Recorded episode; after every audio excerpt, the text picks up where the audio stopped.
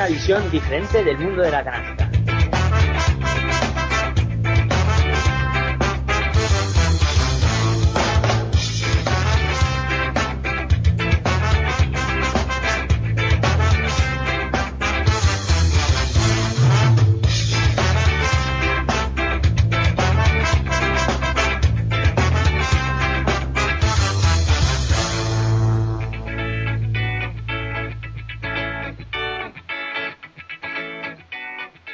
Pasión por el baloncesto. La bola está en el aire.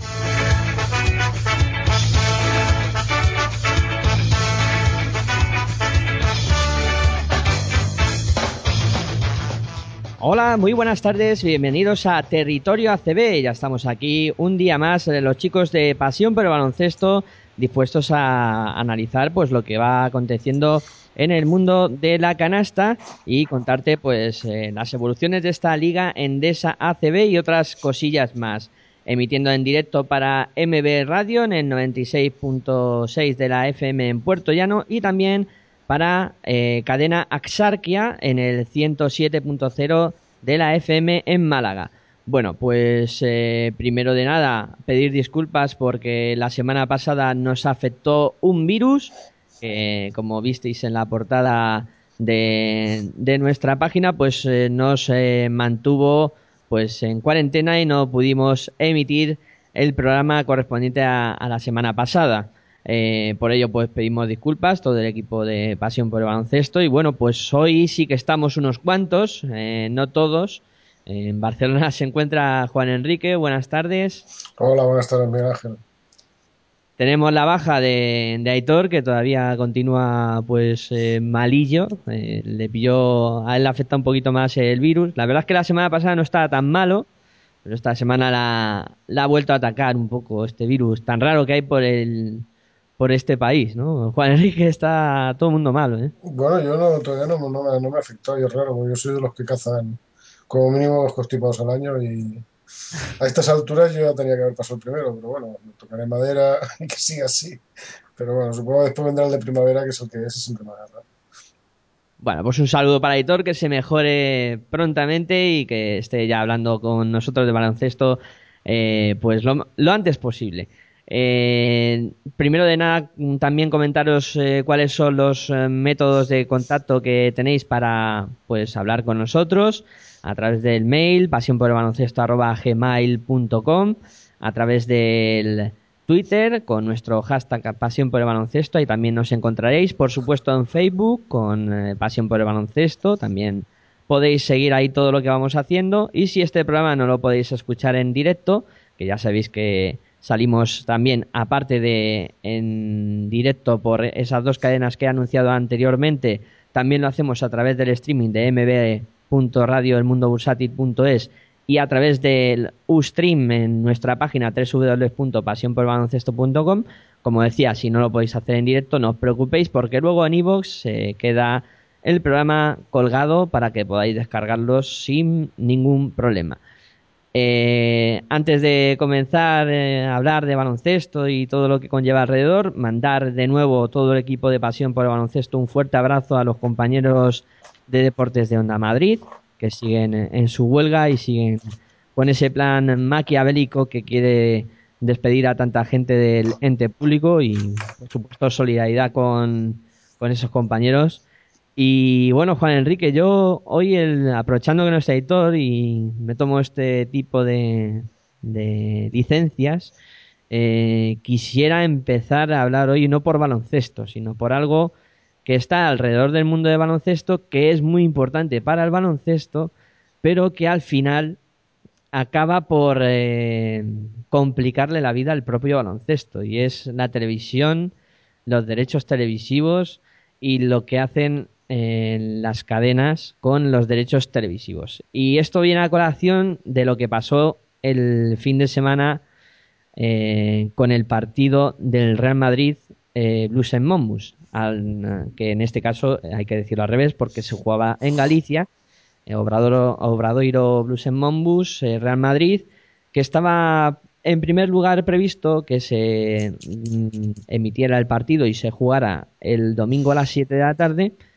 y apenas pues a unas 36 horas dan eh, el aviso de que el partido finalmente va a ser a las doce y media el domingo aparte de la chapuza que me parece a mí todo este tema, eh, Juan Enrique, tú fíjate lo que supone avisar a toda la gente que tiene previsto desplazarse a Santiago a, ver el partido.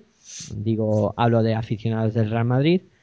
Los propios aficionados del Obradoiro, que a lo mejor por la mañana habían hecho sus planes eh, porque por la tarde tenían partidos y tenían el partido para ir a verlo y luego tuvieron que cambiarlo todo, eh, yo no sé hacia dónde va, hacia dónde va Televisión Española por un lado y hacia dónde van eh, estos dirigentes que tenemos que no tratan bien el baloncesto. Bueno, yo creo que hace, hace mucho tiempo, bueno, hubo el esfuerzo, yo el esfuerzo hasta hace prácticamente la temporada pasada que, pues todavía eh, hubo un esfuerzo por parte de televisión de pasarlo a, a la 2 o pasarlo a 1 los sábados eh, y los domingos y bueno, los domingos lo hacía el deporte y el sábado en la 1 o no me acuerdo exactamente porque es que ya sabes que tengo, tengo una edad y se me va mucho la memoria, la memoria inmediata se me escapa pero bueno, digamos que hubo un intento ¿no? de y además eh, abarcar bien el tema de las retransmisiones de las autonómicas por las mañanas y dejar esas tardes de sábado y domingo para, para el Madrid, ahí para el Madrid, para, para, el, para el baloncesto. Eh, Entendido todo. Sí, sí, es un lío todo, ¿no? Y, bueno, y estaba bien repartido, ¿no? Entonces sí que interfería con más o menos la del domingo y la del sábado interfería por horario con la del fútbol, pero incluso yo recuerdo que algunos partidos se llegan a adaptar a no, a no meterse en, en programación de fútbol era de partido importante, ya sabemos a qué partido nos referimos, ¿no? Pero bueno, digamos que eso ha cambiado y ahora pues, eh, pues nos encontramos con esos recortes en televisión, nos encontramos con recortes en todos lados. Y esto que ha pasado este fin de semana, yo no sé si está ya previsto, ya que prácticamente el gobierno autonómico de la comunidad y el gobierno de la, de la nación es el mismo. No sé si es un plan premeditado para cerrar Telemadrid y hundirla o, poner un granito de arena más para que, para que Telemadrid tuviera todavía menos, menos audiencia el domingo. No sé, no lo sé exactamente. A mí lo que me parece de, recibo, porque no, no, entiendo, no sé qué excusa darían para, para ese cambio repentino, 36 horas, no tiene ningún sentido. Estas cosas se tienen que avisar con tiempo. No tanto por la gente de, de, de, Obradoiro, porque, bueno, estás allí, sí que te puede trastocar en algún caso, te puede trastocar el, los planes que has hecho, pero bueno, estás en tu ciudad, estás en tu casa y, digamos, corregir eso pues es, es relativamente fácil. Yo lo que considero es que si algún una peña o algún grupo de gente de, Madrid quiere pasar el, el, el, fin de semana en Galicia, aprovecha que es el sábado del partido y el domingo de vuelta a casa, pues está muy bien pero claro, no es lo mismo tirarte, tirarte un día más allí y volver. Bueno, yo creo que es una tocada de narices tremenda, ¿no? Y exactamente no, no entiendo el por qué ese cambio repentino. Es que ya te digo que, que eso se tiene que hacer con tiempo, no 36 horas antes. No había. Uh, ¿Qué te digo yo? No había motivos. Yo no, no, no encuentro el motivo por el que el cambio ese. Eh, eh, de pasarlos todos al domingo a la mañana, no, no, no, lo entiendo muy bien. Aparte que a las autonómicas supongo que no les ha sentado nada bien que la televisión se haya metido a nivel nacional, a nivel estatal, eh, hacer un partido que realmente resta audiencia a, a, a, las autonómicas que daban su partido más o menos local. No, no lo entiendo muy bien. O sea, no, no, entiendo nada. Todo esto, el maltrato al baloncesto ya viene de hace tiempo. Yo creo que viene hace tiempo. Y, y bueno, después, eh, mm, se llenarán el pecho y todo con la selección española, pero el resto, el resto del año está claro que desde hace muchos años esto del baloncesto de las televisiones está muy mal resuelto. El TV3 tenía un mosqueo de muy señor mío. Hombre, claro, pero es que es normal. Es que es normal. Es la que además está poniendo más pasta. O sea, Es que TV3 pone mucho dinero en el baloncesto. Bueno, pone mucho dinero. Sí, siempre ha puesto mucho dinero en, en el baloncesto. Mm, Eso no sé quién se lo lleva todo, pero digamos que sí, que intenta ser más o menos ecuánime. Ha habido quejas sobre, sobre todo Manresa, se queja mucho de que sus partidos no se dan en TV3, pero sí que es cierto que TV3 tiene una apuesta de siempre por el baloncesto. Sí, además, pues eh, la ETV también se ha quejado. En Telemadrid es otro caso, porque mm, como habéis oído al principio del programa, Telemadrid está como está. Eh, están eh, pendientes de ver qué pasa con el ERE que tienen previsto. En teoría, eh, Telemadrid eh, no va a pagar ni un duro por derechos deportivos eh, a partir de, de primero de año. Entonces, eh, Telemadrid les ha ofrecido incluso la ACB a los partidos que gratis, los partidos que emita televisión, poderlos emitir también ellos. Pero vamos, que queda todo pues un poco desdibujado a lo que parecía en principio que esta temporada una apuesta decidida de, de Radio Televisión Española por el baloncesto con un partido en Teledeporte los sábados que por cierto ha desaparecido misteriosamente en las últimas jornadas y el partido estrella de la jornada los domingos por la primera en horario prime time y y con pues parecía que lo querían hacer de otra manera pero claro aquí ya vienen las Pero yo creo que había un acuerdo entre Forta y Televisión, ¿no? Televisión Española, y era ese reparto de tiempos y ese reparto de, de- digamos, de jornadas y de, y de franjas horarias, ¿no? Que habían llegado a un entente cordial de no, de no agredirse y no pisarse, no pisarse los, los, la- las, las franjas horarias donde se iban a emitir los partidos. Es que no entiendo muy bien por qué se rompe esa, esa dinámica, ¿no? Incluso con otra otra cosa que considero ya, mm, yo creo que el colmo de los colmos, que era eh, que durante el verano tenían medio convencidas a las televisiones autonómicas para echar el partido por la tarde y ser televisión española que la emitiera por la mañana y al final eh, Radio Televisión Española dijo que no, que, eh, que ellos se quedaban con el partido por la tarde y que las autonómicas siguieran con el baloncesto por la mañana como habían hecho durante todos los años que se han estado emitiendo partidos y que no, no querían cambiar eh, ese estilo de, de hacer televisión, pero un giro brusco y, y la cosa se pone así. El tema, pues las audiencias. Eh, Mm. Televisión Española eh, se comprometía a permanecer con el partido en, en la primera, que no cambio de horario. O sea, ellos, en teoría, el cambio de horario ha venido de una manera bastante extraña, pero ellos se, comprometían a mantener el partido en la primera siempre y cuando superara el 7% de la audiencia. No estaban teniendo esas audiencias, estaban teniendo unos 600.000 eh, personas viendo el baloncesto a, a esas horas de la tarde de media durante las 11 jornadas y Televisión Española decide hacer esto. Yo, como amante de este deporte, pues me parece injusto el trato que se está dando e incluso eh, que antes no, no lo he dicho, pero sí que me parece muy mal las retransmisiones que está haciendo últimamente Televisión Española, eh, pues la verdad es que dejaban mucho que desear, ¿no? Y al principio habíamos empezado con espíritu de, de bueno, de recuerdo los primeros programas, incluso Aitor lo comentó, bueno, pues parece que sí, que este año lo están haciendo bien. Eh, yo también lo pensaba así, pero viene este cambio y uno dice, es que no puede ser, porque los últimos partidos ya habían conectado a menos 3 minutos, a menos 5, eh, otro partido pues casi empezado, y creo que no son formas, no son formas ni de promocionar, ni de meter a la gente en el partido, ni de nada.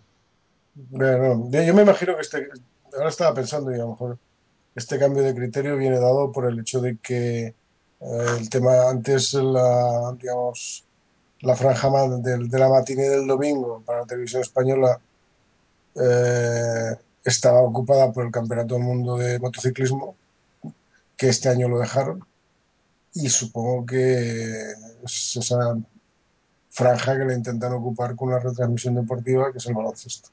Pero que me parece arbitrario, o sea, me parece absolutamente arbitrario todo esto. Me parece muy arbitrario. Y sobre todo cuando te digo, cuando yo creo que hay acuerdos con otras televisiones, ¿no? Entonces, eh, bueno, mm, al final, eh, yo creo que, hace mucho tiempo que, que la gallina de los huevos de oro la mataron. Y, yo lo he comentado más de una vez, yo creo que fue por un exceso de baloncesto o incluso ahí intervino, intervinieron todos los estamentos del mundo baloncesto, tuvieron el espejismo de que el baloncesto podía llegar a, a quitarle la hegemonía al rey fútbol y eso era imposible, como se ha demostrado. Y, y el baloncesto pues eh, tiene que ocupar el lugar que le toca. Y yo creo que lo que se tendría que plantear es muy en serio, muy en serio, eh, sobre, todo de, sobre todo del mundo del baloncesto. ¿no? Eh, ¿Cómo coño se...? Porque al fin y al cabo son unos ingresos importantes, los ingresos de las televisiones, pues intentar buscar el punto donde, el, donde este deporte sea atractivo, mmm, se pueda ver, no se pise con otro deporte o con el fútbol, no intente competir con él y no sé, no lo sé. Pero algo se tiene que hacer, hay que buscar una fórmula porque esto si no se resuelve. Y si después eh, las televisiones actúan de esta manera, sobre todo la televisión más, más, más importante, que, que es la que tiene, la que más, partidos da a nivel de liga, eh, porque las competiciones europeas también da, pero casi funciona como la autonómica, ¿no? Eh, bueno, pues ha de buscar una fórmula para que esto ni sea eh, un desastre económico para las televisiones y que sea atractivo para el espectador. Eso se tiene que buscar. Por eso tiene que ser un sentarse todos y buscar una solución a esto. Si no, pues irá para abajo. Al final la, no, no, no, no, será atractivo. Y, y, evidentemente lo que no puedes hacer es volver loco al espectador. Yo, fui, yo estaba sorprendido de que el sábado no vi en el periódico a ver qué partido dan hoy me encontré que no, no, había ninguno y el domingo me encontré todos. Parecía, parecía la última jornada ¿no? de, de, de, la liga, que todos se juegan el mismo día y a la misma hora. Un carrusel, sí, eso. Un carrusel de, de, aquellos. Me pidió esa sensación y no lo entendía porque tampoco era el último partido del año ni, ni nada de eso. O sea, no, es que no, no lo llegué a entender tampoco. Yo hay algo que has comentado que la verdad es que me va a resultar curioso cuando lleguen eh, la época de que empiezan los deportes de motor otra vez, motociclismo y Fórmula 1 y el baloncesto tenga que competir ahí con esos deportes. Ahí ya va a ser, vamos. A ver, el, sí. el, el, el motociclismo no creo que la, la, Federación Internacional vaya a cambiar los horarios, va a seguir siendo los mismos y sabes que eh, exceptuando el Gran Premio de Holanda que se hace el sábado, todos los demás, los demás y los que se bueno, evidentemente si corres en Japón o en Laguna Seca y eso, pues pero el, el 90%, el 80% del campeonato es en Europa y en franja europea y va, se va a hacer, pues va a empezar a las 11 y va a acabar a las 3, como siempre. Eso es el, ese es el tema. Van a seguir habiendo tres categorías y esa es la franja que van a ocupar y a mediodía. La, no creo que la, la moto, el motociclismo vaya a cambiar de, de horario, ¿no? Con lo cual, bueno, pues eh, a ver qué hacen. A ver qué hacen. O sea, mejor se vuelven a la tarde otra vez. Pues es que estarán obligados porque a esa hora pues la gente verá más a ver si el Pedrosa el año que viene el Mar Márquez y toda esta colla de, de, locos de dos ruedas que hay un montón y son, son de aquí, son de este país, pues y además dominando todas las categorías, pues evidentemente se van a enganchar.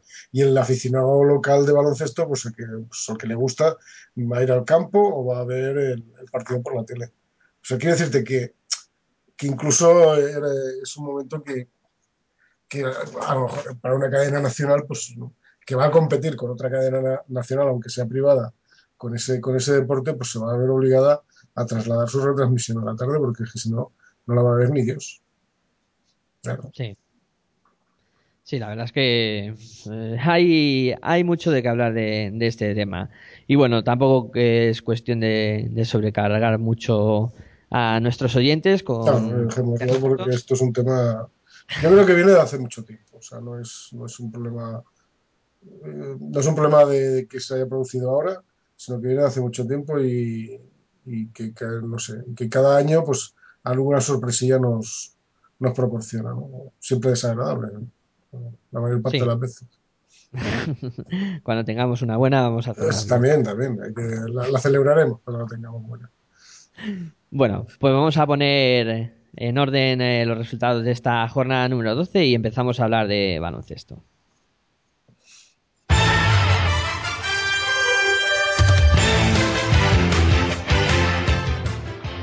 UCA Murcia 95, Asinia Manresa 80, Caja Laboral 81, Bilbao Basket 80, Macro Fuenlabrada 70, Asefa Estudiantes 63, CB Canarias 74, Blancos de Roda Valladolid 68, CAI Zaragoza 82, Unicaja 64, Cajasol 73, Lagunaro 57, Valencia Basket 107, Fiat Mutua Juventud 75, Blues en Mombus 87, Real Madrid 97 y Herbalife Gran Canaria 81, Fútbol Club Barcelona Rigal 69.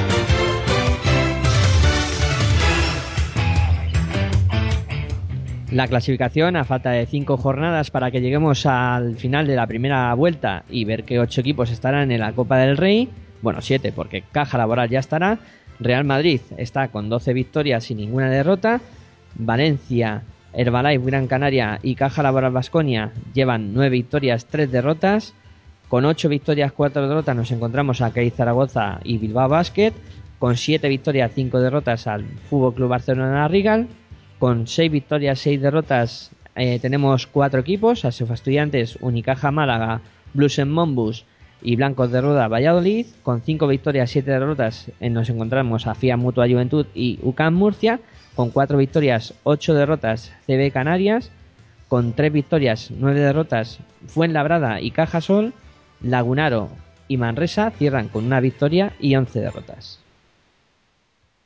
Bueno, pues eh, conocidos ya los resultados y cómo está la clasificación de esta liga Endesa CB, pues eh, le cedemos el testigo a Juan Enrique para que haga una breve valoración de lo que le ha parecido esta jornada y cómo está el patio. El patio está interesante. Bueno, sobre todo el primer eh, comentario sobre Herbalife eh, Fútbol Club Barcelona, que confirma dos, eh, digamos, dos realidades bien distintas, ¿no? Y es un Herbalife que yo creo que ya consolida el estado magnífico de forma en que está. Ahí lo tenemos. Está en el, grupo de los, importantes. eh, y, sin- y además ganando a un Barça pues con una diferencia notable. O sea, esos 12 puntos estos no son, eh, digamos, que tratándose de un Barça no era normal temporadas atrás, que era posiblemente lo que todos hubiésemos esperado, que era el partido ese que eh, los canarios hubiesen perdido y que el Barça hubiese ganado. Bueno, pues aquí, bueno, pues esas dos realidades, un Herbalife duro y, asentado y un Barça que yo creo que empieza a notarse mucho las dudas. Ahora me parece que incluso he visto que Juan Carlos Navarro se ha vuelto a lesionar, que tendrá para unos, unos días, pero suficiente como para, digamos, trastocar más todavía este equipo, que yo creo que va con unos pasos muy dictativos.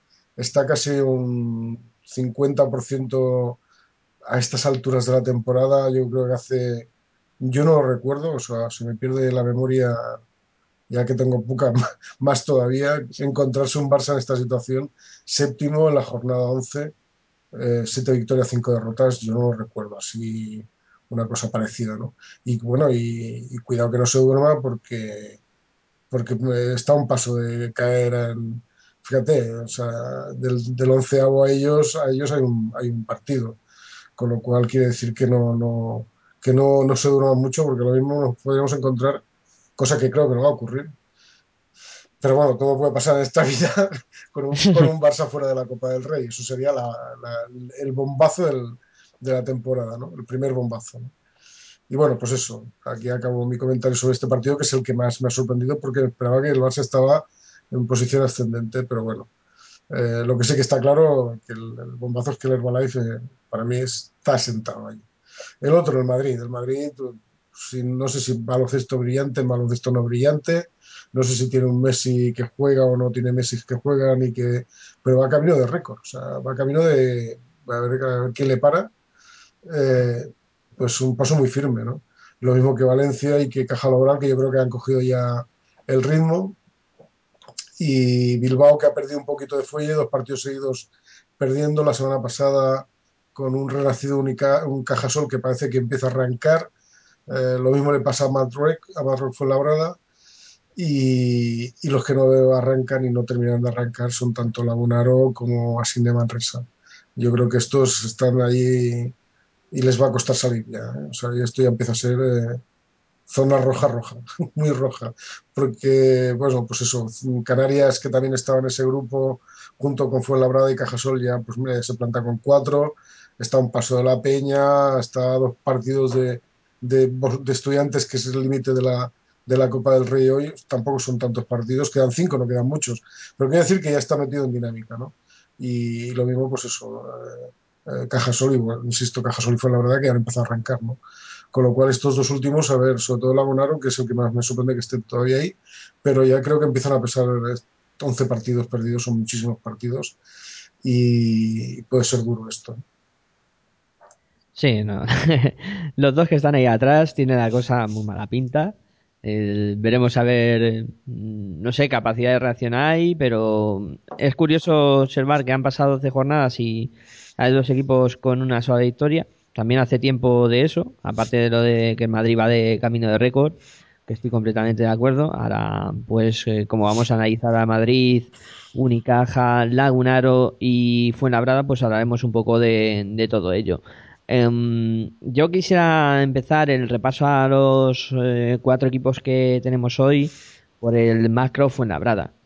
Eh, bueno, primero decir que, que Fuenlabrada, como ya sabéis todos, eh, cambió de, entrenador.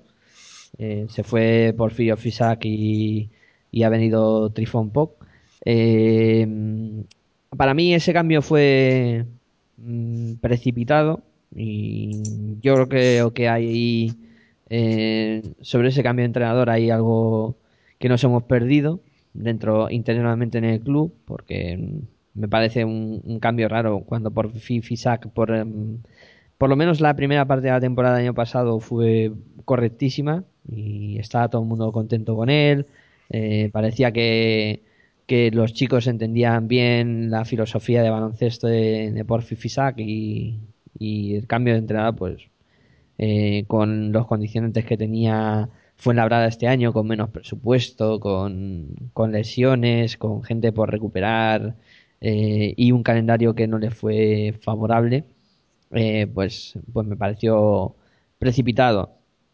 Eh, se han colocado con ese 3-9 que les permite pues respirar un poquito, sobre todo después de la derrota que habían tenido con CB Canarias, en ganar el partido eh, en Manresa, al Manresa, y luego venir y certificar una nueva victoria ante ASEF Estudiantes, creo que, que les ha dado mucho aire. Coincide todo esto con la aparente recuperación de Mousené, que ya comentó Aitor en, en el anterior repaso de Fuenlabrada, que el año pasado Gustavo Ayón fue uno de los jugadores que mantuvo al equipo eh, hasta que estuvo y luego Mousené eh, tomó un poco el relevo. Pero aún así yo sigo viendo bastantes defectos en este equipo, mm, sobre todo en el juego interior, eh, sobre todo con hombres que están sonando mucho este año por parte de la afición de Fuenlabrada que no están funcionando bien. Eh, me refiero a Mainoli, Sergio Sánchez, eh, Kino Colón. Tanto es así que han tenido que incorporar un nuevo hombre para la dirección de, de Fuenlabrada, un viejo conocido para ellos como es Crystal Walters. Pero bueno, eh, Juan Enrique, con, todos estos condicionantes, eh, ¿qué futuro ves a Fuenlabrada o cómo estás, cómo sigues viendo al, al Macro Fuenlabrada? No sé, yo, yo en cuanto al cambio de, entrenador, ya os dije que Trifón Poc es un especialista de estas situaciones complicadas. El año pasado no pudo con estudiantes, pero, pero es un tipo acostumbrado a estar en, en el filo de la navaja eh, en muchos equipos, ¿no? Yo supongo que por ahí va el- por ahí van los tiros. De momento, pues eh, eso, más la incorporación de un viejo conocido como Walters, que si volviera a ser el Walters de, del- de su primera temporada en, bueno, que, que jugara como jugó en Fuenlabrada, porque en Badalona no lo hizo y no me acuerdo dónde estuvo, tampoco lo hizo, me parece que en, en Unicaja, si no recuerdo mal, pues yo creo que es donde mejor, mejor ha rendido, ¿no? O sea, Sí, sí, en caja. eh, eh, pues eh, bueno, quiero decirte que aquí fue donde mejor, mejor rindió. Eh, se ha querido buscar sensa- con, con jugadores que rindieron y que tuvieron buenas sensaciones en el equipo, recuperarlos para recuperar esas sensaciones de equipo y un entrenador ah, acostumbrado, a, ya te digo, a esas, a esas, a esas, digamos, a, esos, a esas aguas turbulentas, ¿no? Que, diría, que diría el Simon y Garfunkel, bueno, que está acostumbrado a navegar en ese, en ese tipo de tormentillas y, y si con eso después a partir de ahí consigue pues eh, que esos jugadores que vosotros eh, que tú has comentado como Sergio como Mainoldi y como Kino Colón pues eh, recuperen el- las sensaciones o el nivel de juego del año pasado pues digamos que pueden ir bien encaminados ahora tú que los, los tienes más cerca los ves más que yo leerás más que yo de sobre ellos pues lo, lo tienes que tener más claro de todas maneras eh, Fuenlabrada es un equipo que que tradicionalmente o se ha espabilado mucho y des- incluso espabilando mucho, después suele pasarlo mal. Y este año no ha empezado nada bien. El- el el- los equipos que, digamos, que juegan al filo de la navaja es mejor que empiecen bien al principio, porque las, las, las jornadas duras vienen, al final. Claro, ya han empezado mal. Entonces, no sé si con Trifón podrán eh, enderezar un poquito eh, el rumbo, todo dependerá del calendario. Han ganado dos partidos importantes, eh, el de la semana pasada importantísimo, y este, pues, pues también, claro que sí, joder, claro, es un partido en casa y es reafirmar esas dos victorias seguidas, yo creo que dan moral a un equipo. No lo sé si, si bueno, hay que, hay, que dejarle ver un poquito más. Ya te digo, también puede estar condicionado por el calendario. No sé cómo, cómo lo tienen, eh, pero pff, vamos a verlo, ¿no? Eh, no, no confío tanto en este equipo como, por ejemplo, en el, caso de Cajasol, que yo creo que sí que va a ser un equipo que va a ir hacia arriba. Pero, bueno, ya veremos, ya veremos. Yo creo que las incorporaciones, Walter, si, si les funcionan, les va a ayudar mucho. Hombre, Juan Enrique, apuesta sobre seguro, no, ¿eh? no, claro, claro, pero que no, pero que, Comparación que de si les funciona, quiero decir, que si vuelve a ser el Walters que, que fue en su época y, y que, y que tuvo, que tuvo, eh, tuvo irrupción en la liga que a mí me gustó cuando vino a Badalona y cuidado que viene Walters, ¿no? Eh, Tiene un tío que lo ha hecho muy bien. Pues, hombre, si se vuelve a, vuelve a encontrar con ese, digamos, con ese Walters, pues es un tío que evidentemente, no es que les vaya a ayudar mucho, es que además les, les va a saber dirigir y además va, va a aportar puntos, es un tío anotador. Valtes, un poco peligroso, ¿eh? Cuidado que este también es de la, los de la línea peligrosa esa que como empieza a fallar y se encaparroni, pues te, va- te puede tirar el partido también. Pero bueno, mm, no sé. Es curioso que mm, en, en este último partido, el de con, con Estudiantes, el hombre que está en los minutos decisivos no es Walters, es Sergio, es Sergio Sánchez, el que, eh, pues Trifón conociéndolo, un hombre experimentado, pues prefiere tenerla en vista, ¿no? Y, y la verdad es que le dio un buen resultado. Bueno, Yo, Val- a ver, Valters también, ¿de dónde venía Valters ahora? Porque no, no estaba, estaba parado, estaba sin equipo. ¿Cómo está? Eh, pues eh, me has puesto ahora mismo en un brete No, es que no, impresionante. a lo mejor viene cortado de otro equipo de fuera, no lo sé. Pero vamos, que eso se, se comprueba enseguida.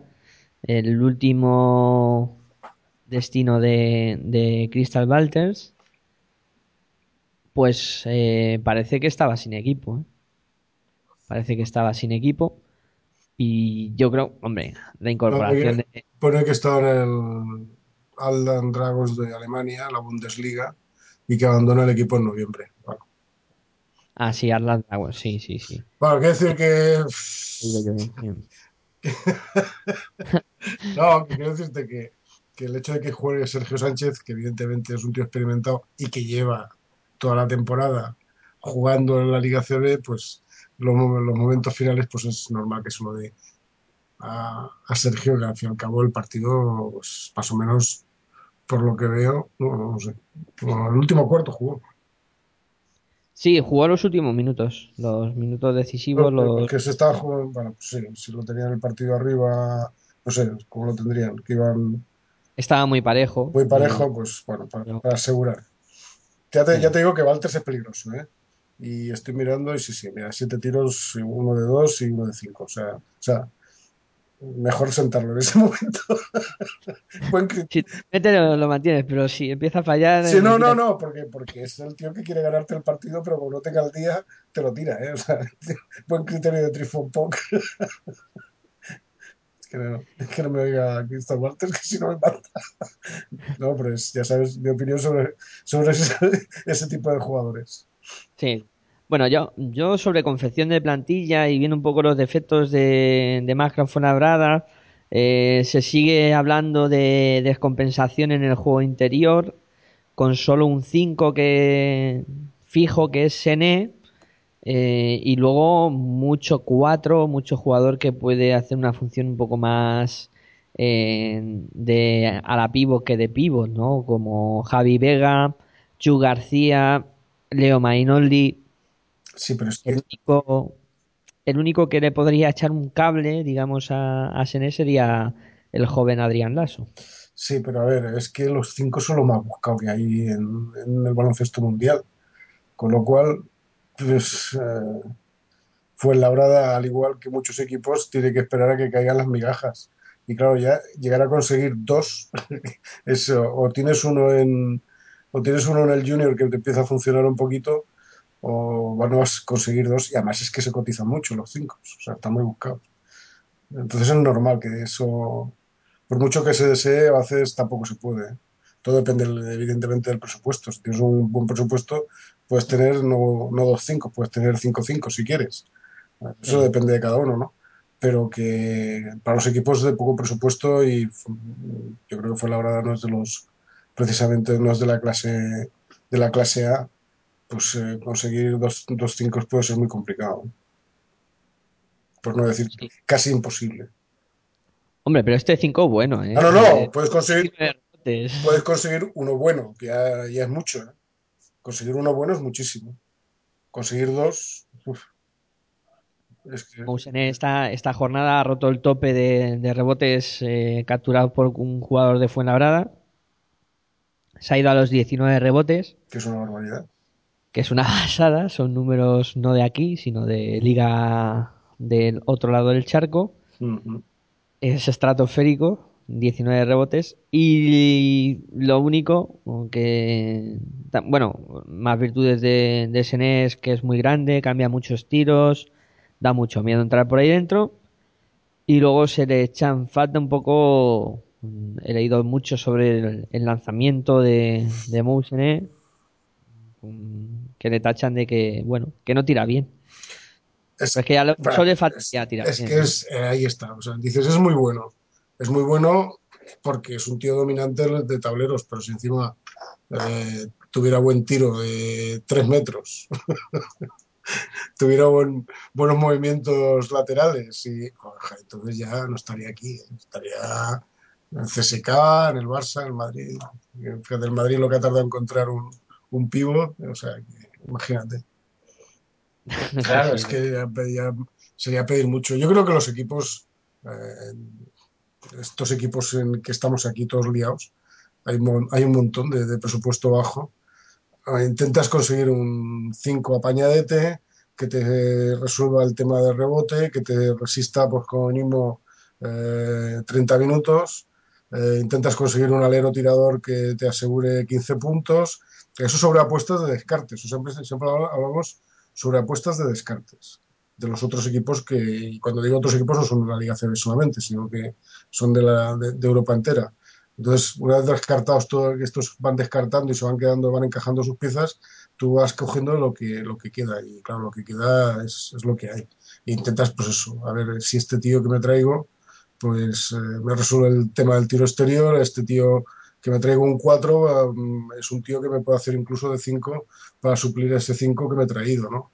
Para darle descanso, para ayudarle, o en caso de complicación por, falta, por faltas personales, porque los, otros equipos no son tontos, te van a atacar tus puntos débiles y si tienes un pivot tipo SNE, pues a lo mejor lo intentas sacar por faltas. Con lo cual necesitas un 4 que te cubra en la posición de 4, más eh, a ver si puedo hacer un ratito de 5 y jugar con dos 4 si este tío lo siente. O sea, yo creo que son muchos encajes de bolillos que tienen que hacer los entrenadores y los equipos técnicos para, para, para confeccionar esto. O sea, yo quejarse, es, eh, eh, bueno, quejarse, o echar en falta, sí, claro que se les echa en falta tener un banquillo más profundo, pero esos banquillos profundos ya sabemos dónde están. Sí. Eh, yo hay otra cosa que me sorprende mucho en, en el tema de, de Macro Fuenlabrada y es la evolución de, de Kino Colón, eh, que, que, ha pasado de ser el año pasado el base referente para, para Porfifisac a este año eh, tener muy pocos minutos y no estar funcionando nada bien. Tío que apuntaba mucho, que tenía buena progresión y creo que, bueno, se está estancando un poquito en, en su en su progresión como, como jugador. Bueno, yo ahí la verdad es que no te puedo decir. Es un tío joven. Yo creo que a lo mejor también puede pasar un bache, ¿no? o sea, tiene, tiene derecho a pasarlo. Tiene derecho a pasarlo. Quizás, bueno, si marcas unas expectativas muy altas un año, no lo sé, ahí no te, no te, no te puedo decir. No te puedo decir, tampoco, tampoco el equipo estaba ha empezado muy mal y a lo mejor es demasiada presión para un base. Bueno, tiene 24 años, o sea que... No lo sé, no sé qué decirte. A lo mejor en, es, en esas circunstancias te va, vas a tirar de vas a tirar de tío con experiencia. Y yo supongo por eso la erupción de Walters y, y, lo, y, y, que Sergio Sánchez sigue ahí, a lo mejor pues esa primera fase pues se la ha dado más a, a Sergio, no sé tampoco si lo tanto a, a Fuenlabrada, ¿no? No sé, incluso como, como, como acicate o como, digamos, sí, como acicate o como motivación para Aquino Colón, pues la, la, la, aparición de Walters pues le puede servir para algo, ¿no? También le descarga bastante responsabilidad, porque ahora me imagino que va a ser Walters el, el, el, base titular y él va a salir de, segundo base. Y eso le descargará, le vuelve, puede, puede a, a, coger otra vez el hilo, ¿no? No lo sé. Bueno, pues veremos a ver cómo evoluciona Kino Colón. Y por último, pues destacar también el, el papel de James Feldheim, que en los últimos partidos eh, la verdad es que ha tirado bastante de, del carro, eh, con eh, múltiples eh, anotaciones eh, con números altos. Y luego eh, otro jugador que en el último partido, se, en, encima de anotar, también demostró una de sus grandes facetas, que es la defensa. Me refiero a Sergi Gladir, que apunta ya algo de mejoría, aunque todavía se espera bastante más de él. Bueno, Sergi Gladir es un buen tirador, ¿eh? Es un buen tirador. No es un tirador excelso, no es, eh, pero bueno, es un tirador regular. Gladir. Este es de los que no me dan miedo a mí. No, yo, uh, yo si, me la, si, me la, tengo que jugar, utilizo a este. No, no, pero quiero decirte que este es de los. Uh, a pesar de ser un tirador, no es de los que. No es de los que. No lo he visto. No sé, a lo mejor viene uno de, de Manresa y me da de capilotazos en la cabeza porque lo ha visto más veces que yo. Pero nunca me ha dado la sensación de que es un tío que pierda los nervios porque no le entre un tiro. No es el, no es el, el cañonero típico, no me da la sensación del cañonero típico. Y después sí que es un tío que defiende. O sea, eso es una, una digamos, una, una, faceta que los tiradores muchas veces no tienen. No son buenos defensores. Y este, sí, No, este, es, eh, este es un buen defensor. Sí, sí, lo hizo, lo hizo bastante bien ¿eh? en el último partido.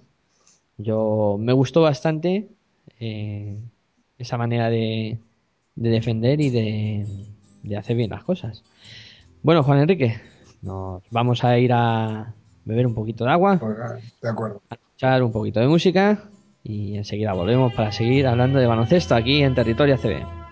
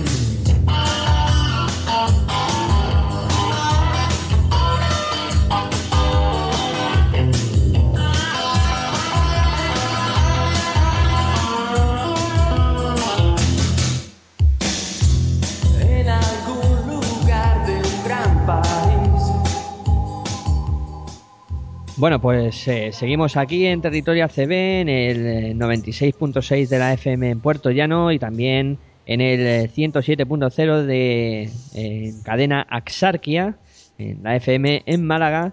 eh, y estamos aquí los chicos de Pasión por el Baloncesto, pues eh, analizando lo que ha pasado en esta duodécima jornada y hablando de baloncesto. Hemos eh, visto, eh, hemos analizado ya el macro Fuenlabrada, cómo está evolucionando eh, durante la, temporada.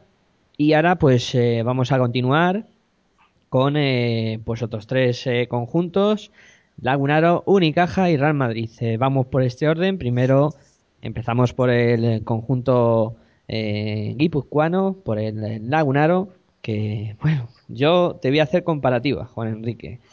El año pasado este conjunto comenzó con un 0-5 en, la en las primeras cinco jornadas. Y luego, pues eh, cuando llegamos a esta duodécima jornada, el año pasado estaban con balance igualado, 6-6. Este año empezó con 0-4 y transcurridas estas eh, 12 jornadas, eh, tiene un balance de una victoria y 11 derrotas. Ya decías tú en el enunciado de un poco la, la valoración de la jornada que te preocupaba bastante la situación y que más que Manresa te sorprendía que Lagunaro estuviera metido en este en este tema. Y esa es la primera pregunta que te hago. ¿Por qué te sorprende que esté más Lagunaro que Manresa metido en este, en este? Pues porque el año pasado hizo una muy buena temporada y porque pensaba que no le iban a afectar tanto los cambios, ¿no? Entonces, eh, porque veía, creía, yo, yo sabes que tengo la equivocada a lo mejor, teoría de que si tú mantienes eh, algo de la columna vertebral de un equipo, eh, ese, alrededor de ese algo, tú puedes renovar más o menos, renovar, pero tú mantienes el estilo, mantienes eh, mantienes una dinámica, o puedes mantener una dinámica o, o continuar con la dinámica. Y Lagunaro hizo una buena temporada la, la hizo una buena temporada la temporada pasada.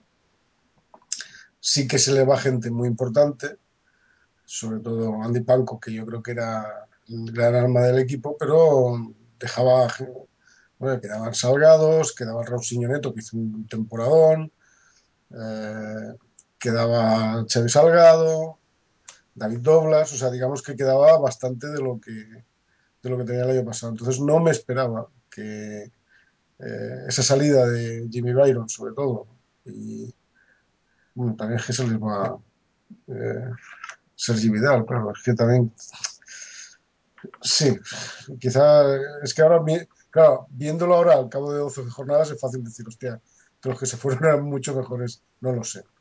Eh, yo pensaba que no les iba a afectar tanto, que podían tener un bajón, más o menos, podían tener, se pueden equivocar en algún, en alguno de los, de los nuevos, pero lo que está claro es que, que no, que no, que no han encajado, que esto no arranca, ¿eh? No han cambiado de entrenador, es que si hubiesen cambiado de entrenador podría entenderlo también. No, es que no han cambiado de entrenador. O sea, aquí ha habido algo que no, que les ha afectado. O sea, la salida de Panko, Vidal y, y Byron, pues ah, parece como si hubiese desmontado el equipo completamente. Mm, vamos a ver, yo voy a intentar aclarar algo, voy a intentar sacar algo de luz sobre que, lo que creo que está pasando en, en el Lagunaro. Em, me puso sobre la pista Aitor, eh, que en la valoración de, de Lagunaro del principio de temporada ya advertía que Lagunaro es un equipo que encaja muchos puntos. Yo, recapacitando un poco sobre el juego de Lagunaro del, año pasado y, y cómo hacía las cosas, la verdad es que eh, yo recuerdo un equipo muy agresivo en defensa, mm, sobre todo con, con Sergi Vidal eh, y Jimmy Bayron, que eran dos perros de presa, que, que son buenos defensores, aparte de luego tener más cualidades, pero eh, son buenos defensores. Muchos puntos de Lagunaro se conseguían tras robo y, y carrera de Sergi Vidal. Eh, también Panko aportaba mucho en, la defensa, aparte de, los puntos que, metía. eh, creo que Panko era, un tío que, que aportaba bastante. Y este año creo que lo que les pasa un poco a, al equipo de Sita Alonso es eso, que, que no han encontrado todavía la manera de defender o de cómo no encajar mm, chorrón de puntos que encajan todos los partidos. Porque me parece algo sangrante lo que recibe Lagunaro en jornada tras jornada, ¿no? Que vale que un partido te meta muchos puntos, pero tantos seguidos ya me, me parece bastante, bastante preocupante. Este es el, yo creo que es el equipo típico de que lleva ya dos o tres años en la Liga Andesa CB. No sé cuánto de manera consecutiva, creo que son tres o cuatro. Ahora mismo hablo de memoria Sí, por ahí andará. y tiene que andar por ahí la cosa. Pero es ese año en el que te toca dar un pasito adelante, en el que tienes algo menos de presupuesto también, y en el que encima lo que has traído, los fichajes que, te han tra- que has traído, pues no te, no te funcionan del todo, ¿no? Porque, por ejemplo, Butch está teniendo muchos problemas físicos, Korolev eh, tampoco está apareciendo. Eh, en fin, yo creo que es un cúmulo de circunstancias la que tiene Lagunaro que eh, yo creo que está ahí por eso. Y además, otro jugador de los que el año pasado tenía un rendimiento eh, muy bueno, aunque no apareciera mucho en los números ni en las estadísticas, era Betts. Andrew Betts eh, es un jugador, yo creo que el año pasado fue más importante de lo que todos pensamos y que también marca la diferencia entre el lagunado de un año y el lagunado de este otro año. Bueno, pero era, lo conozco bastante, era más un jugador a nivel de, de, era un reboteador en todo caso. No, no era un anotador, no, nunca lo fue. Pero sí, claro, tenía mucho oficio, ¿no? Eso sí que lo, sí que lo tenía. Y como mínimo era un, era un baluarte en defensa. Era un tío difícil de, superar. Y junto con David Doblas, pues sí que hacían una pareja de, centers eh, interesante. Yo creo que, lo, insisto, te lo acabas de decir también, yo creo que el problema está en que las, las digamos, los, los recién venidos no acaban de, de funcionar, no acaban de funcionar y no han conseguido ese nivel o no han llegado a ese nivel de defensa. Sí que decía, era un equipo muy ofensivo, era un equipo, era un equipo que iba a meter puntos, mm, más que a, no le importaba el intercambio de canastas, mm, porque tenía mucho potencial, pues como tú dices, tú, robando balones por parte de Sergi Vidal y tal. Tenía un tirador mm, que si te pillaba la racha era, era una pesadilla. Y, y después tenía pues un tío con una experiencia tremenda y en un 4 muy difícil de... Y yo creo que fue la gran temporada de Antipanco, la, temporada del año pasado, que yo creo que se encontró el momento más dulce de, su, paso por la CB, ¿no? Y, esos pues no están, es- evidentemente. Y la- las suplencias pues no llegan a ese nivel. No, no han conseguido, Sito Alonso no ha conseguido que lleguen al, nivel de los que, de los que estaban el año pasado. Sí, porque es que incluso es que ningún fichaje les está Por funcionando eso, bien. por eso te digo, yo creo que la, eso, es lo, eso es lo que te quería decir al principio, ¿no? O sea, no pensaba que fuera, o sea, que te puede fallar alguno, o sea, es que no vas a. Acertar al 100% es eh, muy difícil, ¿no? Pero que fallen todos o que no te, no te funcionen todos, má- más que fallar, que no funcionen, que no te funcionen dos de cuatro es, mm, pues lo mínimo, ¿no? Pero es que ni uno. No terminan de, de- de- alcanzar el nivel del año pasado. El único fichaje que les está funcionando es eh, Guille Rubio, que es el único que últimamente está salvando los muebles, pero es que Sí, pero, pero Guille Rubio no deja de ser un jugador ACB. O sea, Ya. no es un. No sé, no, no es un Jermaine Taylor, por ejemplo, ni. Bueno, Papabacarios no sé si ha pasado antes por aquí. Sí, sí, estaba, estaba el año pasado. el año pasado. Pues, o Quinter Woods, no sé, no, no sé. No les termino, no, no lo he encontrado, ya está, es que es así. No, no, son recién llegados y no se adaptan, luego les cuesta mucho adaptarse. Guille Rubio viene de pasar muy malos años eh, en Unicaja, o sea, es un Guille Rubio que desaparece, sale de Manresa, desaparece. Y vuelve un equipo más de su, quizá, de- del nivel que tenía en, en Manresa, no en cuanto a, a calidad, sino a pretensiones, ¿no? Es decir, vamos a ver qué podemos hacer y tal, más que un equipo que a lo mejor tenía demasiada presión sobre, sobre Euroligas y, y clasificaciones en playoffs y cosas así, y va un equipo más de su estilo, ¿no? Y aquí, pues a lo mejor se, se desenvuelve mejor, pero al fin y al cabo es un, es un veterano de la CB, ya no es un recién llegado, ¿no? Entonces, como fichaje, sí, se puede considerar un fichaje, pero bueno, no es un tío que desconozca esto. Para mí las cosas están en los que no, no saben qué es la CB y vienen aquí a ver cómo se adaptan. ¿no? Eso es, que te fallen todos es lo que, lo que, lo que les, yo, a mí la sensación que me da, que es lo que le desmonta el equipo a, a Sito Alonso. No, y es que fíjate cómo tienen que estar las cosas eh, cuando sin desmerecer a Dani 10, eh, Dani 10 está jugando 26 minutos Claro. y como titular. O sea, yo creo que es que Sito está desesperado, ya Claro, no sabe claro. lo que con su equipo. Y dice, pues que juegue el chaval, que por lo menos le pone entusiasmo y ganas. Sí, sí, no, yo creo que está en ese punto. Además, si miras los, los minutos, fíjate tú, está jugando, pues mira, Papamacarios, que tú dices que estaba el año pasado, 29, eh, 23 el Raulciño, 23 eh, Guille Rubio, 23 eh, el Dani 10, 30 Doblas y 26 Chávez Salgado. O sea, estamos hablando de gente que ya estaba aquí el año pasado, de alguna manera. Sí, y entre los eh, nuevos, por así decirlo, pues suman entre todos, si no hago mal la cuenta ahora, pues eh, sobre todo los foráneos, eh, están sumando lo que juega un, un jugador, Un jugador, 40 sí, sí, sí. entre los cuatro, 10 minutos de 10 media. minutos de media tienes ahí. Eso es muy poco, ¿eh? Pues sí, es muy poco, Muy poco. muy poco. Y, y la verdad es que lo de, bueno, Sita Alonso tiene un trabajo complicado, ¿eh? Sí, es una- Porque cada equipo se te mete ahí abajo y es complicado sacarlo de ahí. y yo lo sentiría mucho por Sito, ¿eh? Porque Sí, no, porque además viene, viene, viene de ser un, un entrenador laureado y reconocido por la temporada anterior. O sea que, que, que, no es Dr. Jekyll y Mr. Hyde, es que no, no sé hasta qué punto la responsabilidad de los fichajes es suya. Supongo que gran parte sí que tendrá en ello.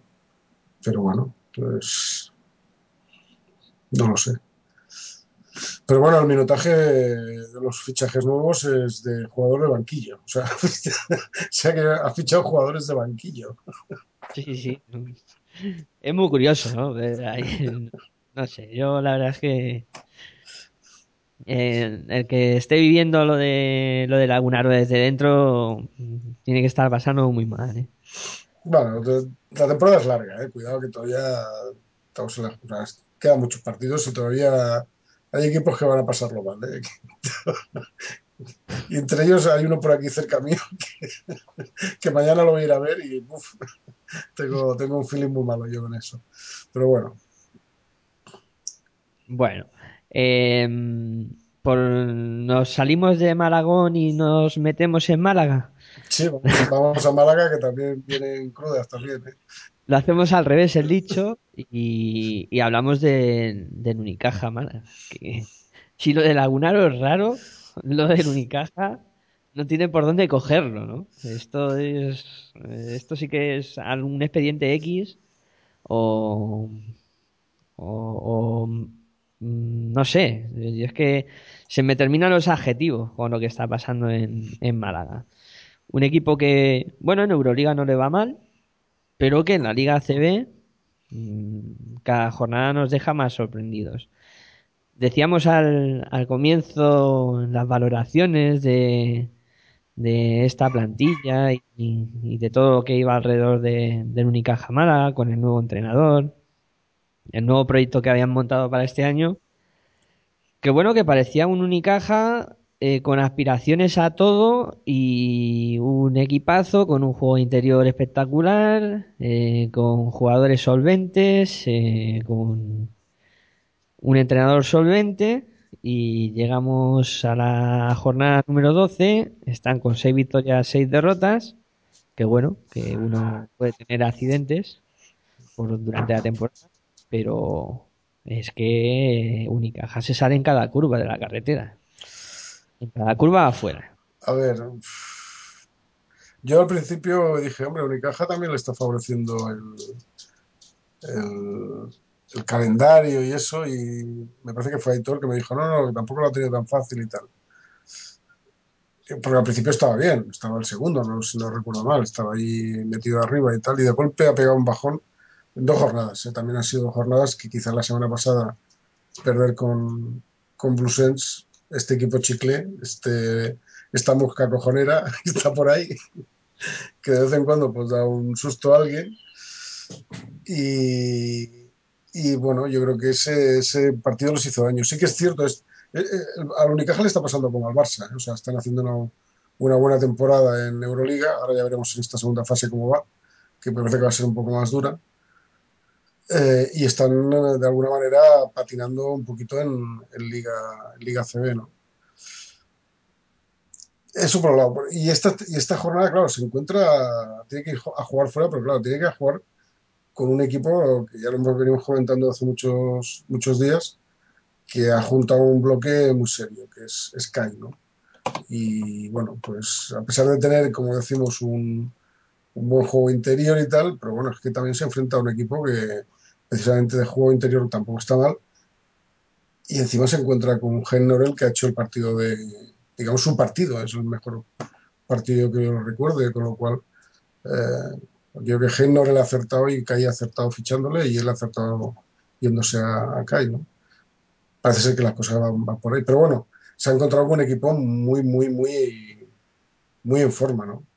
Y, y no está, digamos, esta, esta, este partido no está justificado la diferencia de puntos. Yo creo que Unicaja tiene plantilla como para pelear con CAI, porque yo creo que son equipos muy parejos de nivel, pero es que prácticamente se lo barre. En la segunda parte es, es la desaparición absoluta de, de Unicaja, ¿no?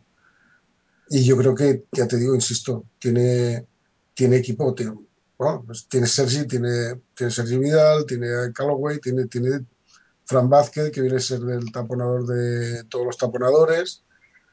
Eh, tiene tiradores, ti- tiene de todo, y sin embargo, pues el repesar se le está, le está patinando el embrague aquí.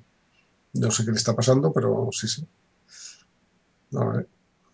Ya ver, sobre el papel, eh, CAI Zaragoza tiene muy buen juego interior, pero al principio de temporada eh, todos apostábamos por la terna Fran Vázquez, eh, Costa Perovic, eh, James Gis como una terna súper potente ahí en el juego interior que iba a ser muy difícil que algún equipo estuviera a la altura.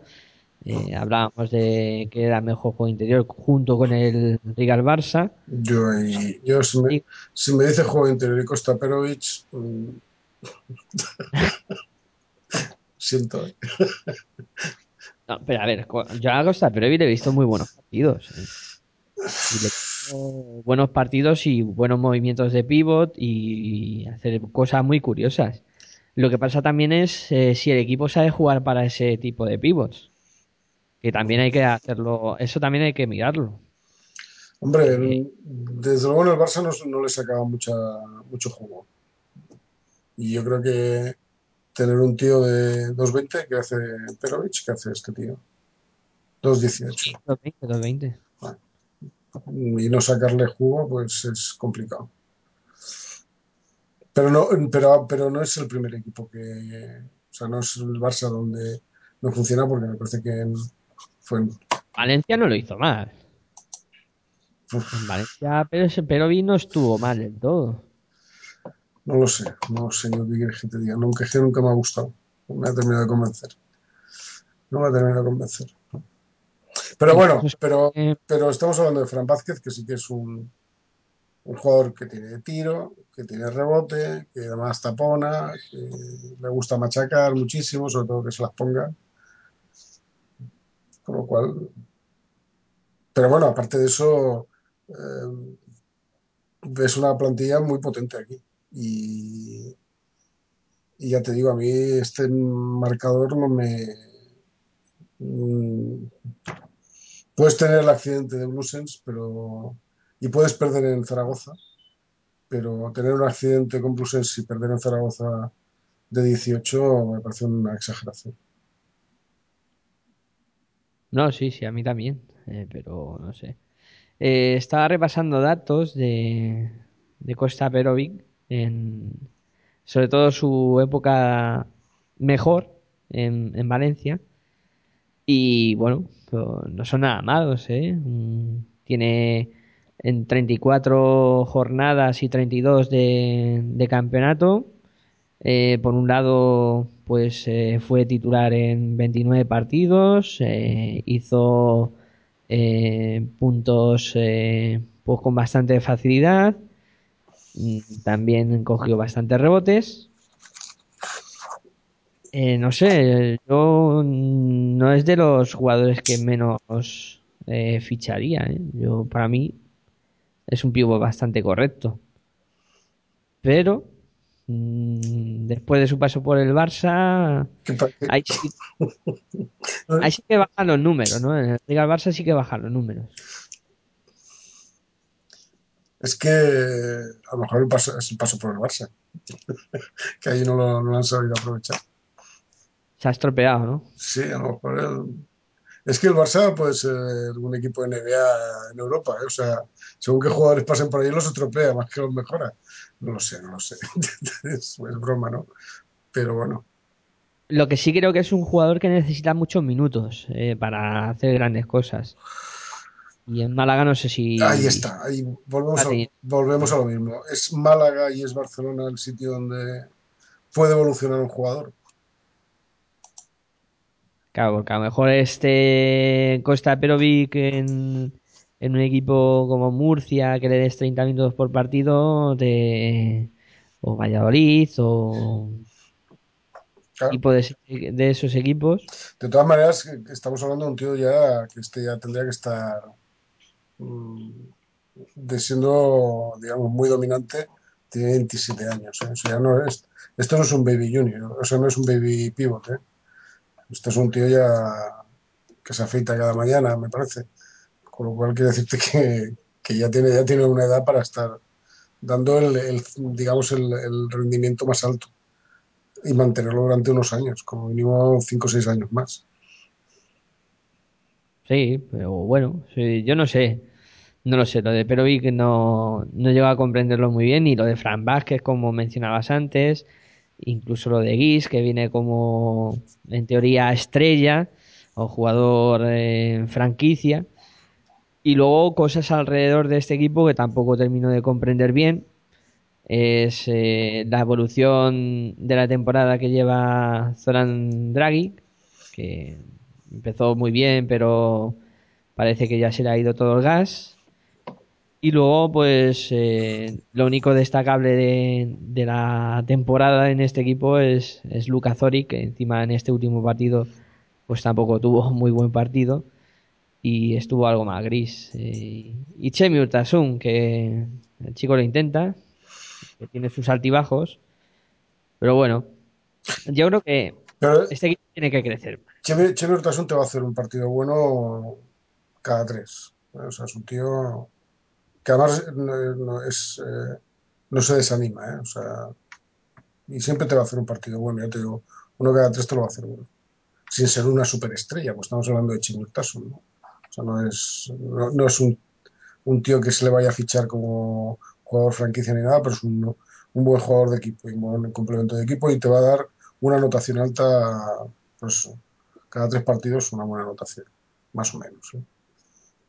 Pero no se desanima, no se, no se viene abajo. Y como tú dices, lo intenta. Sí, lo intenta. Y luego, pues, otros jugadores que también me. A mí me está gustando mucho Simon. Kurla Simon. Eh, creo que está rayando a buen nivel. Y luego tienen ese americano determinante que es Marcus Williams. Que bueno, eh, tiene sus partidos, tiene otros partidos menos buenos. Y otro jugador que has mencionado tú, como es Calloway, que a mí me gusta mucho, pero tampoco está terminando de, funcionar del todo. Sí, sí, no, pero a mí, pues, no sé. A lo mejor es un bache, no lo sé, no lo sé. Pero bueno, ya veremos. Yo creo que tiene equipo para, para estar donde tiene que estar. Tiene que estar entre los ocho primeros, Unicaja. No puede... Otra cosa sería, repetir lo del año pasado sería otro fracaso.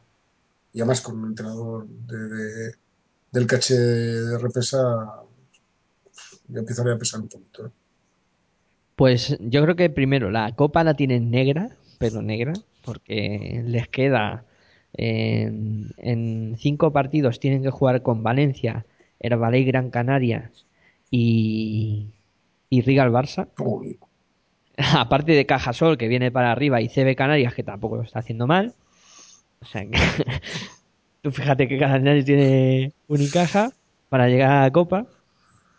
Este equipo fuera de la copa ya yo creo que Málaga puede arder a algún pabellón.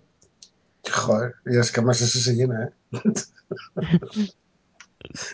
Entonces, no, te- no me quiero imaginar eh, la situación de, de Unicaja otro año sin copa y con lo que le gusta la afición viajar y pasárselo bien en, en la copa, aunque este año les pilla la otra punta. Bueno, Pero para ellos es un premio. eh, Y no me lo quiero ni imaginar, o sea. Por muy bien que vayan en Euroliga. es que a lo mejor eh, Repesa apuesta, apuesta por la Euroliga, no lo sé, pero es que es una apuesta muy, muy compleja, ¿eh? Claro, no, no. Muy Una- compleja. si hace eso es que Repesa está pues eh, algo loco.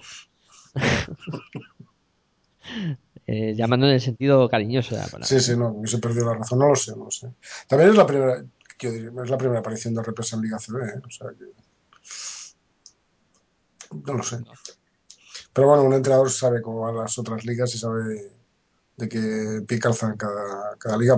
Como mínimo porque se enfrenta, además Repesa está acostumbrado a enfrentarse a los mejores de la Liga CB, o sea que sabe de qué nivel hay aquí. Sí, claro. Lo tiene que conocer, es un tío muy experimentado. Bueno, pues dejamos de hablar de, de gente que tiene problemas, ¿no?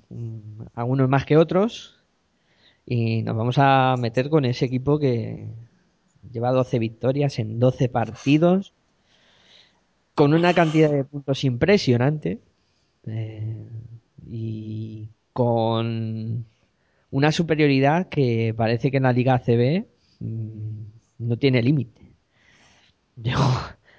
Eh, y a pesar de que decías tú al principio en la, en la valoración que sin jugar eh, bien, No, no, que- no, que no sabía. no sé si jugaba bien, mal. O sea, que hay veces. Yo el, el último partido que lo vi fue el partido de de Basconia y en Madrid y ganaron aquella prórroga con cuatro jugadores, con lo cual dije, porque Rudy aquel partido no estaba, no sé, se había quedado para cenar con alguien, pero no apareció y estaba en la pista. O sea, que, y dije, hombre, si son capaces de ganar a todo Basconia, que estaba potente en ese momento Basconia y era los últimos coletazos de Dusko y tenía que reafirmarse y hizo un gran partido allí.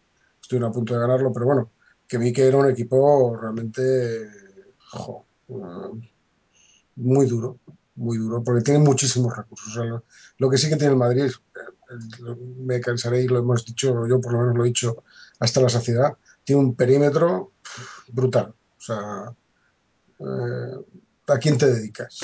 ¿A, a quién, ¿Qué es el tiempo libre? ¿no? Sí, ¿a, a quién, ¿a quién te dedicas a, a segar? Dices, pues necesitas como mínimo tres defensores muy buenos en el perímetro y, y por dentro dos que no se despisten mucho, porque si no te van a hacer un, un agujero tremendo. Claro, es, es que es, es eso, y además, pues eso es lo que tú dices. Eh, Madrid puede jugar a, a- a intercambiar golpes si quieres. O sea, que decir, me metes canastas, pero tú al final vas a sucumbir sobre todo por el, por el tema del perímetro. Y por dentro, que es por donde yo creo que está más, más flojillo, bueno, de unido. De unido. Yo creo que la incorporación de Gesmeyer a nivel de defensa le va a dar mucha consistencia y, está bien reforzado. Y bueno, no es- no es- en este partido veo que los, los pivos nos, eh, nos son los que más destacan, pero bueno, tienes ahí pues Rudy 16, eh, Sergio 12, eh, Carroll 16 y Yul 22. Pues bueno, pues con eso, con eso te lo dice todo, ¿no? Con esos cuatro que prácticamente ganas a muchos de los equipos que Claro, claro. puntos por nada. Claro, por eso te digo que si quieres intercambiar golpes con ellos, eh, pues es, es difícil. Es difícil. Yo creo que además, si estamos hablando de Lagunaro como equipo metido en esa dinámica de perdido, de perdido, de perdido, estos están, es que, es que lo ganan todos. Entonces, ya te digo que incluso si jugando mal o jugando a medias o jugando a rachas o lo que tú quieras, te, te los partidos, estos están en, en- el subidón. O sea, que, o sea, que el equipo está convencido que el pa- partido lo vaya a ganar, lo va a ganar sí o sí, se, le ponga- se pongan como se pongan. Yo, em, en lo del Madrid, a ver, eh, aparte de, de todo lo que está haciendo bien, luego hay otras cosas que, que no está haciendo tan bien. Y es lo que más preocupa de este equipo. Que cuando esté todo el mundo al 100%, eh, yo no sé de lo que van a ser capaces. Ah, siempre habrá algún lesionado. Ah, no, porque es que dices, vale, si es que ahora mismo el Madrid se está manteniendo, se está manteniendo invicto con eh, las aportaciones de esos cuatro jugadores que tú has dicho, fundamentalmente, eh, digamos los dos bases, los dos Sergios, eh, JC Carroll, Rudy Fernández, con aportaciones esporádicas de Felipe Reyes en algunos partidos, pero eh, ni Don Daniel Draper, ni Marcus Slaughter, ni siquiera el nuevo fichaje eh. Mm, cosas puntuales, muy puntuales de Carlos, de Carlos Suárez, mm, Martínez Pochius. También cosas muy puntuales, pero mm, lo que uno quiere decir con esto es cuando estén todos bien, Y te olvidas de Mirotic, y me olvido de Nicolás Mirotic, que es, yo creo que es de los tipos, aquí no ha tenido un partido excelso, pero considero que es de los tíos más difíciles de, en la posición que juega él. Es difícil de marcar, ¿eh? Me olvido de Mirotic porque Mirotic también fue de los que empezó bien la temporada y como que se ha venido un poco abajo, Bueno, pues si tienes, pero claro, si tienes a los otros cuatro que están jugando por fuera que te están haciendo puntos, pues a lo mejor tú, a ver, la temporada en Madrid es larga y precisamente dentro es donde se van a partir la cara con CSKs y Panathinaikos y Barças y tal, o sea que bueno, pues es aquello de tirar de recursos eh, dependiendo del partido, ¿no? Y donde te pongan dificultades, pues les atacas por el otro lado. Ahí- Sí, pero sí, dime, dime. Prácticamente con lo que tienen dentro, o sea, con los refuerzos que han hecho y todo eso, yo creo que la CB ya se pueden dedicar a, a coger un trenecito ahí y decir, bueno, vamos a ir aquí, pum, pum, pum, para acabar primero de liga, Sí. tener ventaja de campo en playoff y ya está, y, y centrarse un poquito más en, en Euroliga, que como decías, pues ahora se va a poner un poquito más, más duro el asunto. Sí, no, yo creo que donde se les va a poner más complicado ahora. Van a tener la parte dura. Digamos, a estas alturas, más o menos, si el ritmo lo llevan así, son tres partidos de diferencia. Con el segundo son muchos partidos, ¿eh? Son muchísimos partidos. No, la verdad que eh, va camino de récord este Real Madrid. ¿eh? En 12 victorias, ninguna derrota. Mm, Yo ahora mismo, eh, y esto te he estado comprobando inicios, yo en lo que tengo de memoria no recuerdo un inicio tan, tan bueno de un equipo. Recuerdo un inicio, mm, creo que fue 11-0 del, del Tau que, que sorprendía a propios extraños y ganaba los partidos sin bajarse de avión. Mm. Pero este 12-0, yo de memoria no recuerdo eh, una, un arranque tan espectacular como este. No, no, y se puede plantar en 14, porque, bueno, recibe a Valencia, partido duro, pero es, es en casa. Y después va, va a Guipúzcoa, va a San Sebastián a- con el Lagunaro. O sea que se puede plantar perfectamente en 14, en 14-0. Sí, luego ya vendrá ese partido entre los dos cocos, de Madrid y Barcelona. Sí, pero eso yo creo que es un partido que, hombre, dependiendo de dónde se juegue, si se juega en Barcelona se le puede permitir perder, porque la distancia con el Barça son muchísimos. Estamos hablando de cinco partidos, que es una barbaridad. Y, y ese partido incluso se lo podría permitir perder. No le va. no- le serviría más al Barça que, que desmoralizar al Madrid. Si juegan en Barcelona, en caso contrario ya no, porque sería más, más duro de tragar eso. Pero bueno, eh, es lo que tú dices. Ahora sí que pueden poner el diésel y, y de- dejarse deslizar hasta el final de liga. Y dedicarse a Euroliga, que va a estar dura, ¿eh? Sí, bueno, el partido eh, que comentas del Barça-Madrid eh, será en, en Barcelona para terminar el año, el día 30. Pues fíjate. Y si ganara ese, ya sería la hostia. Sí. Si ganara ese, ya sería la hostia. Puede completar primera vuelta invicto, que eso Sí, el sería- de, de los récords. Brutal, brutal sería. No, yo, yo creo que antes de terminar la de terminar la primera vuelta, no sé si en Barcelona alguno va a perder, porque tiene que perder alguno. Pues, creo, por, por, por, por estadística, ¿eh? no, no, no por convencimiento, sino por, por estadística más que, más que nada. Hay un un partido en Día de Reyes que a lo mejor están despistados eh, con esto de los regalos a los niños y tal. Que va por allí un tal Fia Mutua Juventud que No, no, no, entonces no, joder. Con perdón. va por allí un tal Fia Mutua Juventud a, Sí, sí, sí. a la penúltima de la primera vuelta. No, Día de Reyes. Sí, Viste general, sí, sí, sí. los regalos. Día de Reyes que no de Felipe Reyes, ¿no? Perdón. Eh, eh, bueno, pues algo mal que esté haciendo el Madrid. ¿Algún defecto de este equipo? Pues no lo sé, quizá al contrario que el Barça en Euroliga ha perdido algún partido. Y bueno, no- pero bueno, está clasificado. Ya está. No sé. Yo creo que hay defectos, pues, pues pocos. A estas alturas decir que un 12-0 tiene algún defecto, pues no lo sé. Ya, me gustaría tener los defectos que tiene el Madrid en mi equipo. Es que O sea, ya analizando un poco el juego y eso, no, no se le encuentran muchos defectos. La verdad es que es un equipo que mueve bastante bien la bola. A ver, el Madrid tiene que romper la dinámica victoriosa de tantos años del Barça. Eso es lo que tiene que. del Barça y las, y las irrupciones eh, también puntuales de de, Baskonia, ¿no? Pues esa dinámica el Madrid la tiene que romper porque es, es el equipo, pues uno de los equipos hegemónicos y hace tiempo que perdió el hilo, ¿no? Entonces el Madrid tiene que recuperar eso. Si lo gana, si gana por lo civil o por lo criminal, es lo de menos. Yo creo que tiene que llegar a consolidar esa hegemonía. Tiene un equipo para, para eso. Entonces, lo del show bonito, pues lo dejamos para el año que viene. ¿no?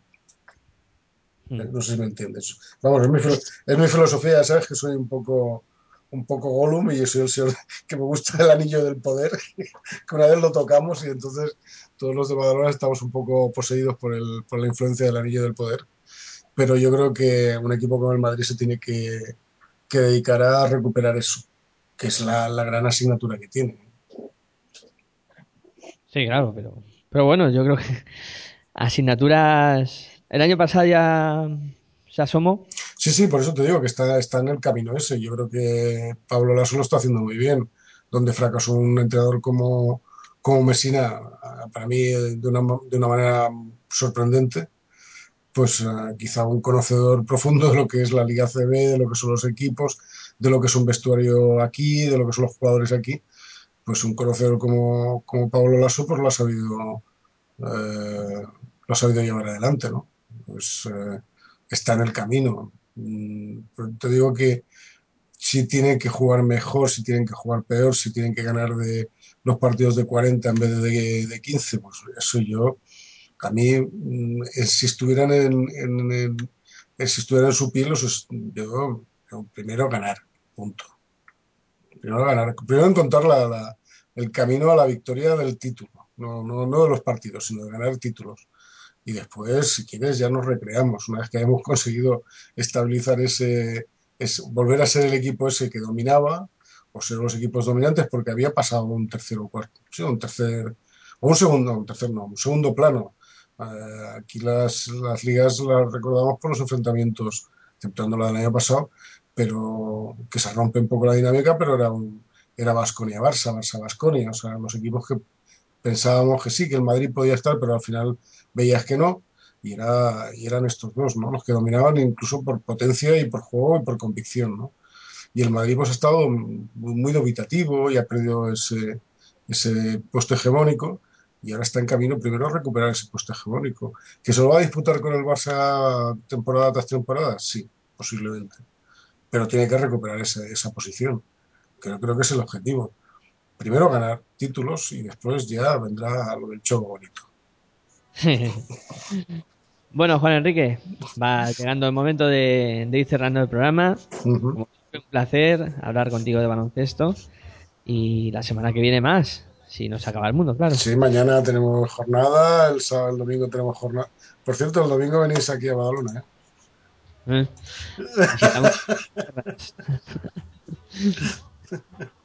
Partido bonito, partido bonito. Sí, partido. O sea, ya sabes lo que dirán en la tele, ¿no? Partido de dos entidades de cantera. Esa etiqueta que tanto les gusta. Estos clubs que viven de la cantera y eso. Qué bonito que queda.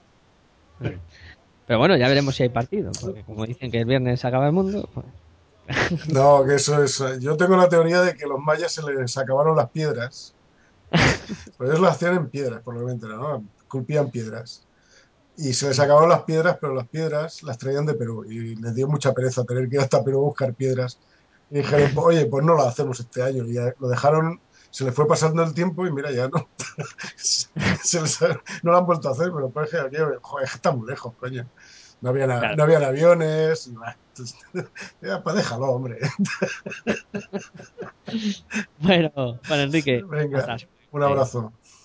Bueno, pues de parte de Aitor también, eh, buen baloncesto para todos y yo, para mí ha sido un placer.